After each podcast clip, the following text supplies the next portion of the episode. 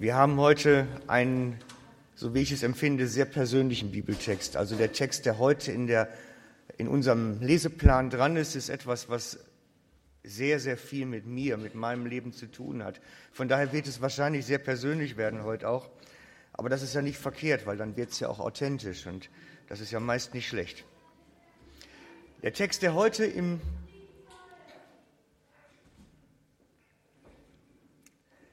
Wer das Bibelprogramm haben möchte, der kann das natürlich gerne bekommen. Ich habe das vielen schon per E-Mail zugeschickt, einigen ausgedruckt.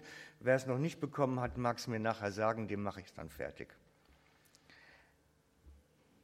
In dem Text von heute geht es um die letzte Rede Jesu vor Himmelfahrt. Es ist der, die, die letzte Ansprache Jesu an seine Jünger. Und ich habe so ein bisschen den Eindruck gehabt beim Lesen, das ist wie so ein Ausrufezeichen hinter seinem ganzen Dienst. So sowas mit einer Überschrift letzte Anweisungen, die unbedingt noch behalten werden müssen. Letzte wichtige Worte Jesu. Also etwas, was eine hohe Bedeutung, einen hohen Anspruch hat. Manche meiner Kollegen sagen auch, es ist der entscheidende Arbeitsauftrag für die Jünger, was sie jetzt tun sollen. Und zwar nicht nur der Jünger, die jetzt bei der Himmelfahrt dabei waren, sondern aller Jünger zu aller Zeit bis zu Jesu Wiederkunft. Und damit ist dieser Arbeitsauftrag für uns auch von hoher Bedeutung. Da sagt Jesus seine Erwartung, was die Jünger tun sollen. Und diese Rede ist in zwei Evangelien wiedergegeben. Zum einen berichtet der Markus von dieser Rede, von dieser letzten Rede, und der Matthäus berichtet von dieser Rede. Und bei beiden klingt der Text anders. Wenn man sie beide liest, hat man den Eindruck, die reden von verschiedenen Dingen. Das ist irgendwie, passt das doch nicht. Das ist Markus 16 und Matthäus 28. Es ist die gleiche Rede und doch erzählen sie verschiedene Dinge. Beim ersten Mal lesen hatte ich den Eindruck, die waren auf einer verschiedenen Party, sagt man dazu. Ne? Die reden über verschiedene Dinge. Aber dabei berichten beide, Matthäus und Markus, von derselben Rede Jesu. Nur wir wissen heute, dass nicht alles das, was Jesus gesagt hat, niedergeschrieben wurde. Und so wird die Rede insgesamt länger gewesen sein. Und der Matthäus nimmt sich einen Teil und berichtet davon und Markus nimmt sich einen anderen Teil und berichtet davon. Jeder von ihnen gibt einen unterschiedlichen Teil dieser Rede wieder. Bei Markus steht der Auftrag, wie Jünger Jesu in der Welt unterwegs sein sollen. So könnte man das überschreiben. Markus schreibt darüber, wie Jünger in der Welt agieren, unterwegs sein sollen. Nämlich darüber, dass wir das Königreich Jesu verkünden und demonstrieren sollen. Und bei Matthäus dagegen wird berichtet, wie wir Menschen in die Jüngerschaft hineinführen sollen, wie das funktioniert, wie man Menschen in die Nachfolge Jesu einführt und sie darin zurüstet. Markus also, der eine, in der Welt unterwegs sein, das Königreich Gottes verkünden und demonstrieren, Matthäus Gläubige in die Jüngerschaft einführen. Und da ich vor anderthalb Jahren über den Matthäus-Text bereits gesprochen habe und der noch allen präsent ist, habe ich mir gedacht, wir reden mal heute über den Markus-Text. Also den Text, wo es darum geht, um die Anweisung Jesu, wie wir seine Jünger in dieser Welt unterwegs sein sollen. Und das steht, also der ganze Text steht im Markus 16, Vers 15 bis 20 und ich beginne mit Vers 15 erstmal. Das machen wir wieder so etappenweise. Markus 16, Vers 15. Und er sprach zu ihnen, geht hin in alle Welt und verkündet das Evangelium der ganzen Schöpfung. Geht hin in alle Welt und verkündet das Evangelium der ganzen Schöpfung. Das erste Wort ist geht. Mach dich auf die Socken. Komm in Bewegung. Komm in Bewegung. Mach dich auf den Weg. Werd aktiv. Du, jeder für sich. Jüngerschaft Jesu ist kein Standpunkt, keine Überzeugung, sondern etwas Aktives, etwas, was in die Beine und Füße geht.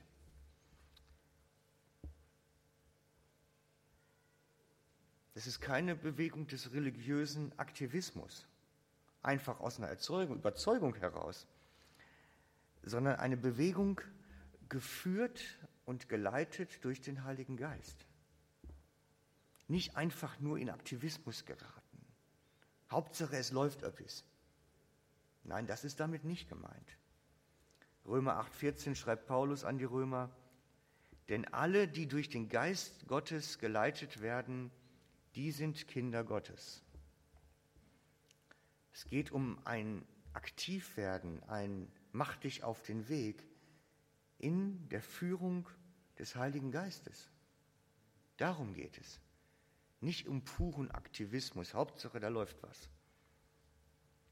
Er, der Heilige Geist, will unsere Schritte lenken, will unsere Wege ebnen.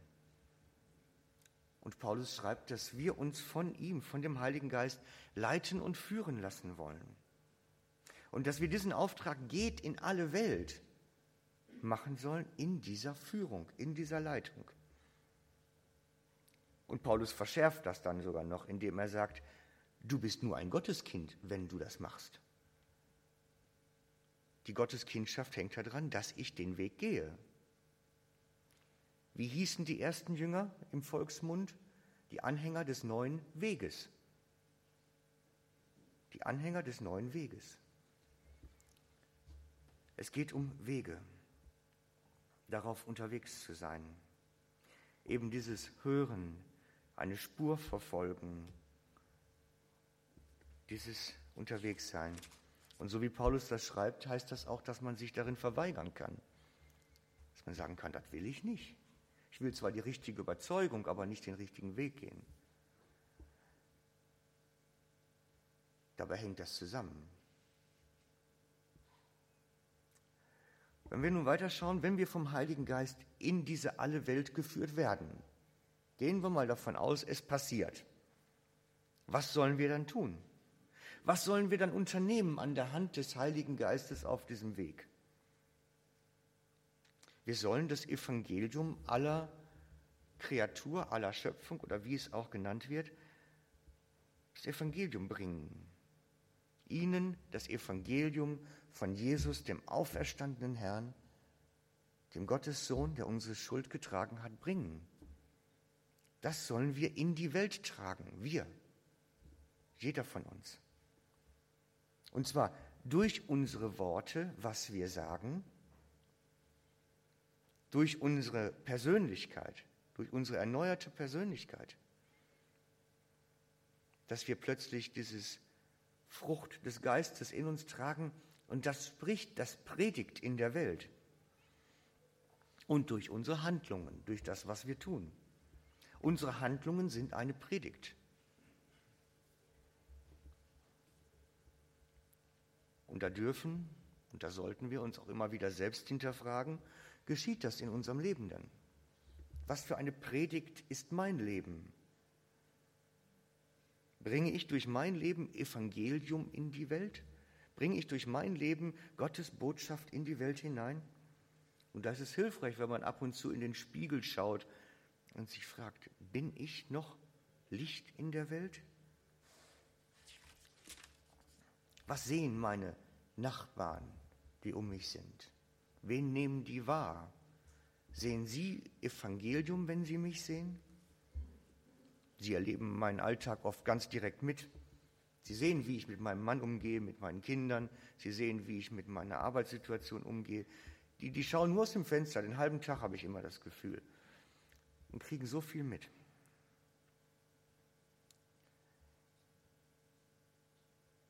Und die sollen das sehen. Das war die Predigt vom Eukos und Kosmos noch letztens. Die sollen das sehen. Die sollen in meinen Eukos hineinschauen, in meine kleine Welt, um das Evangelium sehen zu können. Das ist ja schließlich Botschaft. Lasse ich sie da hineinblicken? Und wenn sie dann hineinblicken, was sehen sie? Und im Vers 15 steht, dass wir es der ganzen Schöpfung bringen sollen, das Evangelium. Alle sollen es hören. Nicht nur die, bei denen wir es für angemessen halten, sondern alle sollen es irgendwie mitkriegen. Die Ungeliebten, die Unmöglichen, die sich nicht benehmen können, alle sollen es irgendwie mitkriegen. Und nun kommt im Text dann die Kapitel, wo es darum geht, wie das geschieht, also was das Ziel dieses Evangeliums Verkündenden ist. Wir sollen es machen, dass Menschen gerettet werden. Das ist ein recht unpopuläres Wort und es recht, recht unpopuläre Theologie, wenn wir verkünden, es gibt eine Errettung und ein Verlorengehen. Das ist unpopulär. Nein, wir sollen das machen, dass Menschen das ewige Leben beim Vater im Himmel haben können. Das Beste, was sie bekommen können. Und Jesus erklärt in dieser letzten Ansprache, wie das geschieht, wann das In und das Out ist. Er sagt in Markus 16, 16, wer glaubt und getauft wird, der wird gerettet werden. Wer nicht glaubt, der wird verdammt werden. Jesus möchte, dass alle Menschen, die zu ihm gehören, glauben und getauft werden. Glauben und getauft werden hängen zusammen. Und es ist notwendig für das Leben, das ewige Leben beim Vater im Himmel. Es ist notwendig. Und Glaube und Taufe hängen da auch unmittelbar verbunden miteinander. Glauben ist das, was in mir passiert, in meinem Herzen. Glauben ist das, was ich in mir spüre. Ein Vertrauen auf den Vater, eine Sicherheit, auf Fundament zu stehen. Zu wissen, mein Leben kann ein stabiles Fundament haben im Vertrauen auf den Vater im Himmel. Und die Taufe ist das sichtbare Zeichen dazu. Vor der sichtbaren und unsichtbaren Welt. So ist es jetzt. Ist ein sichtbares Zeichen zu einem inneren Entschluss, den ich getroffen habe, dass ich mein Leben Gott in die Hände lege und sage, du bist der bessere Leiter, du bist der bessere Führer, als ich es bin. Du hast den Überblick. Und dann kommt der Taufmoment, wo ich sage, und jetzt sollen es alle sehen in der unsichtbaren und sichtbaren Welt. Ich weiß, dass sich einige von euch schon seit längerer Zeit mit der Frage beschäftigen, ob sie sich taufen lassen sollten. Und ich sage euch, macht es. Es ist gut. Ich mache mal jetzt ein bisschen Werbespot. Ja? Werbung für die Taufe. Ja. Es ist wichtig, es ist gut und es ist ein ganz elementarer Schritt im Glaubensleben eine Lebensübergabe des Herzens, eine Handlung zu geben, eine sichtbare Handlung. Es ist ein wuchtiges Zeugnis für alle, die es sehen und vor der unsichtbaren Welt. Und wenn du sagst, ich möchte gern dieses Jahr dabei sein, dann sprich mich oder einen der anderen Ältesten an, damit wir den Weg gehen können zusammen. Aber es gibt Menschen, für die ist dieses sichtbare Zeichen nicht möglich weil sie entweder im Gefängnis gläubig werden oder weil sie in einer Verfolgungssituation sind und, oder vielleicht auch, weil niemand da ist, der sie taufen könnte. Man kann sich nun mal nicht selber taufen. Es gibt viele Situationen, wo es nicht möglich ist. Und gerade deswegen sagt Jesus, dass die Errettung am Glauben hängt. Wir lesen nochmal den Vers.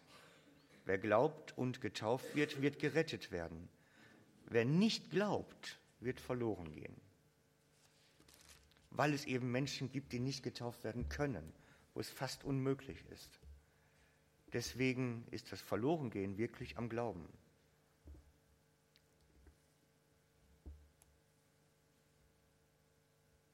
Ja, es gibt einen Himmel und eine Hölle. Es ist so. Und ich traue mich das noch als Prediger heute zu sagen weil ich weiß, dass es stimmt.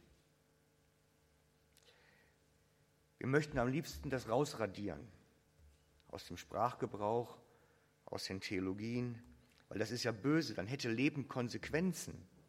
Hätten meine Entscheidungen hier ja Konsequenzen. Aber ich weiß, es ist so, dass wenn das Fleisch stirbt, gibt es einen Ort für unsere Seele. Einen Ort, wo der innere Menschen sein Zuhause findet. Und wir haben es hier auf der Erde in der Hand, wo die Ewigkeit sein wird. Wir haben es hier auf der Erde in der Hand, wo die Ewigkeit sein wird. Es gibt ein ewiges Leben bei Jesus. Ich weiß es. Sicher. Und es gibt ein ewiges Verlorensein von Gott. Und es ist unsere Entscheidung hier, wo wir sein werden. Und unser Auftrag als Christen, als Jünger ist es, die frohe Botschaft, dass wir durch Glauben dort ankommen können, diese frohe Botschaft den Menschen zu bringen. Nicht als Angstbotschaft, du wirst in die Hölle kommen, sondern als Hoffnungsbotschaft. Du kannst ewiges Leben bei Gott haben. Besseres kannst du gar nicht kriegen. Das ist wie der Jackpot und Lottogewinn in einem.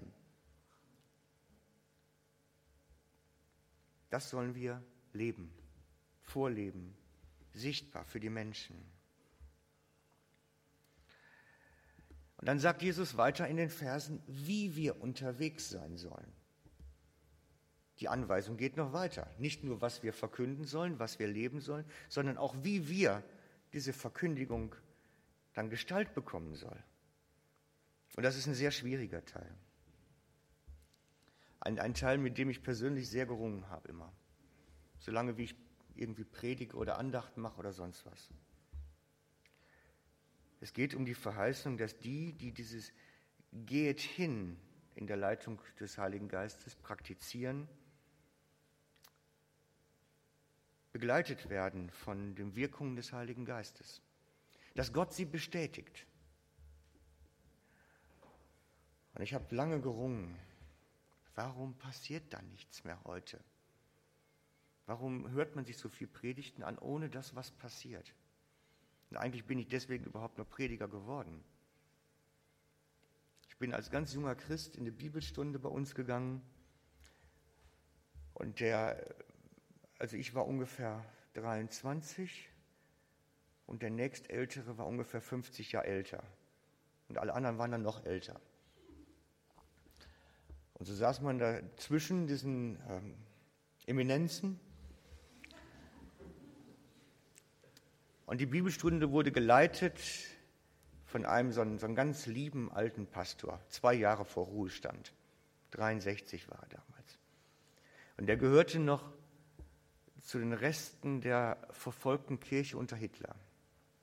Also er hatte das erlebt, diese Zeit um Bonhoeffer, Inhaftierung, Verfolgung von der SS. Er hat das selber am eigenen Körper erlebt und miterlebt. Und hatte jetzt die ganzen Jahre dort am Ort Gemeinde gebaut. Wir haben dann den einen Abend Apostelgeschichte gelesen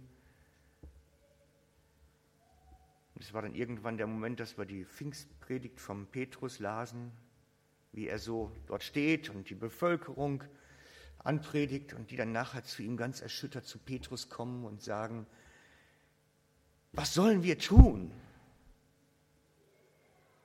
So als junger frecher Mann habe ich dann eingehakt und Hand gehoben und gesagt, ja, ist Ihnen denn das auch schon mal passiert? Dass nach der Kirche die Leute nach Pforte kommen und fragen, was sollen wir tun, Pastor? Und ich hatte da wirklich einen wunden Punkt getroffen und er sagte mir, noch nie ist mir das passiert. Und es hat mich tief betroffen gemacht damals, dass jemand da so viele Jahre geistlichen Dienst tut und auf eine echte Historie zurückblicken kann und es noch nie erlebt hat, dass die Menschen nach einer Predigt zu ihm kommen und sagen, was soll ich jetzt tun? Oder irgendwie so aufgewühlt sind, dass sie was verändern wollen an ihrem Leben. Ich habe mir damals als junger Christ gesagt, das kann nicht sein. Das kann nicht sein. Denn Jesus sagt, dass die, die losgehen, begleitet werden von den Wirkungen des Heiligen Geistes. Ebenso wie Jesus auch unterwegs war. Er verkündete das Königreich der Himmel und demonstrierte es durch Zeichen und Wunder. Und der Bibeltext sagt, dass das in unserem Leben genauso geschehen soll. Ganz genauso. Wir sollen das Königreich Gottes verkünden und dem Heiligen Geist Raum geben, das zu bestätigen. Das steht dann in Vers 17, Markus 16, 17. Diese Zeichen aber werden die begleiten, die gläubig geworden sind. In meinem Namen werden sie Dämonen austreiben. Sie werden in neuen Sprachen reden, Schlangen werden sie aufheben, und wenn sie etwas Tödliches trinken, wird es ihnen nichts schaden. Kranken legen sie die Hände auf, und sie werden sich wieder wohlbefinden. Lese nochmals, diese Zeichen aber werden die begleiten, die gläubig geworden sind. In meinem Namen werden sie Dämonen austreiben. Sie werden in neuen Sprachen reden, Schlangen werden sie aufheben, und wenn sie etwas Tödliches trinken, wird es ihnen nichts schaden. Kranken werden sie die Hände auflegen, und sie werden sich wohlbefinden. Das sind die Zeichen, die die begleiten sollen, die losgehen. Die losgehen, Evangelium leben.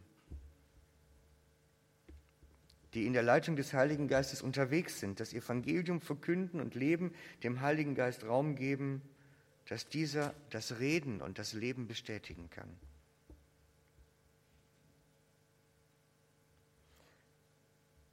Darum sollten wir für Kranke beten, damit Gott bestätigen kann. Darum sollten wir Dämonen austreiben. Darum sollen wir das machen, dass der Geist unser Reden und Leben, unser Zeugnis bestätigen kann. Im Moment ist eher das größte Problem, dass es zu wenig Anfragen für Gebetsdienst gibt. Das ist eher die Praxis. Also liebe Leute, wenn ihr Ungläubige, Verwandtschaft, Freunde, Nachbarn habt, die krank sind, schleppt sie an. Das wäre jetzt die Konsequenz. Weil dann hätten wir die Gelegenheit, Evangelium zu verkünden.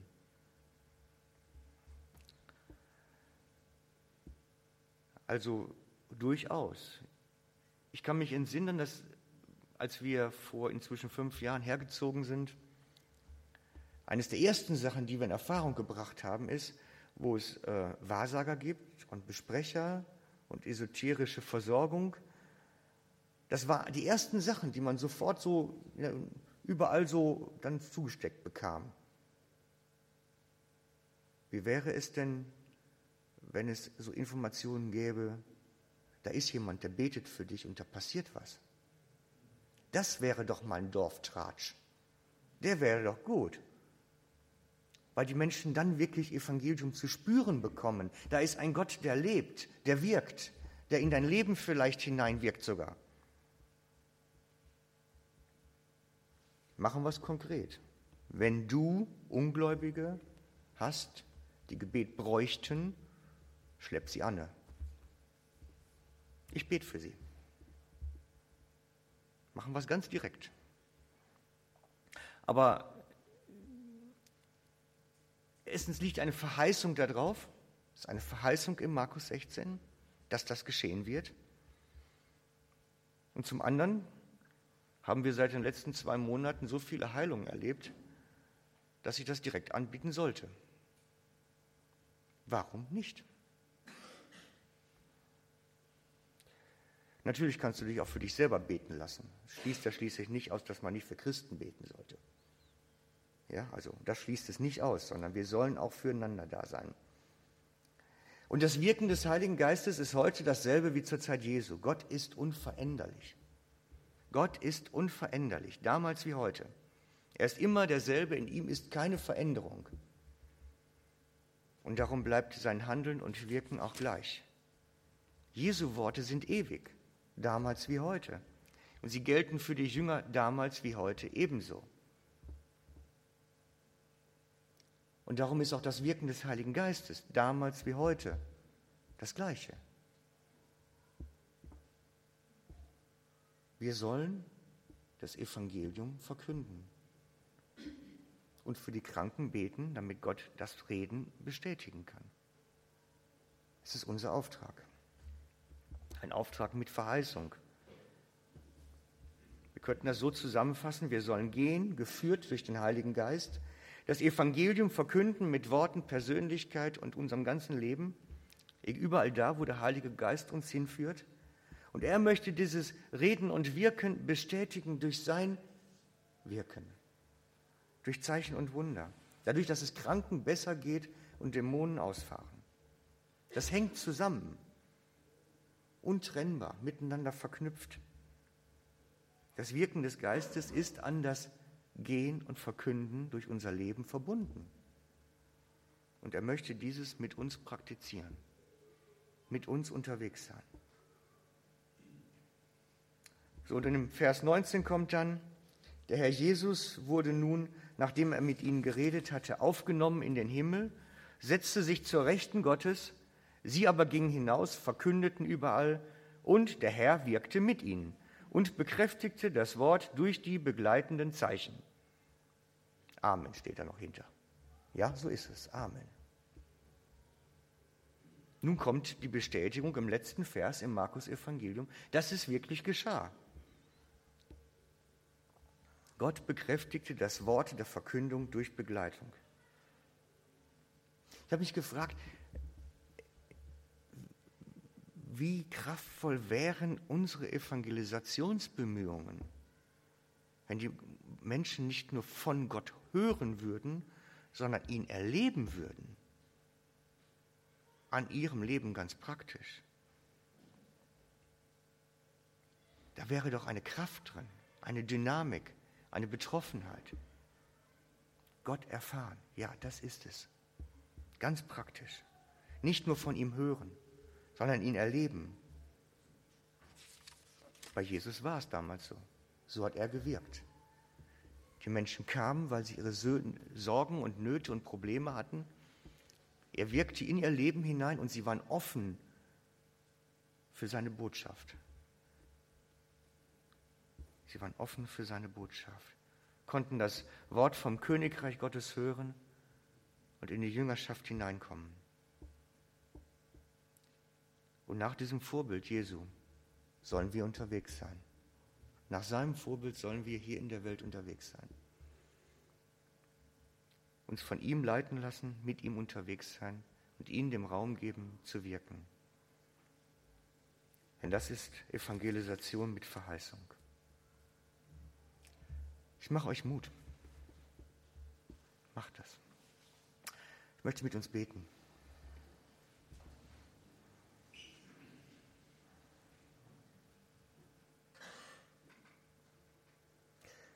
Vater, hab Dank, dass du der immer derselbe bist. Dass du der bist, der damals war, der heute ist und der morgen sein wird. Und dass dein Wirken und Handeln immer das gleiche geblieben ist und bleiben wird. Und dass wir das Wirken deines Heiligen Geistes damals wie heute erleben dürfen, weil deine Gnade unter uns wirksam ist. Weil deine Liebe Präsenz hat und du in deiner Liebe die Menschen begegnen möchtest und in ihr Leben hineinwirken möchtest. Dass sie deine Liebe erfahren können Hilf uns, dass wir unser Leben immer weiter öffnen, unseren Eukos aufmachen, dass die Menschen das Evangelium an unserem Leben sehen können. Mache du uns frei von Menschenfurcht, von Ängsten und mutig, ein Zeugnis zu sein in dieser Welt. Amen.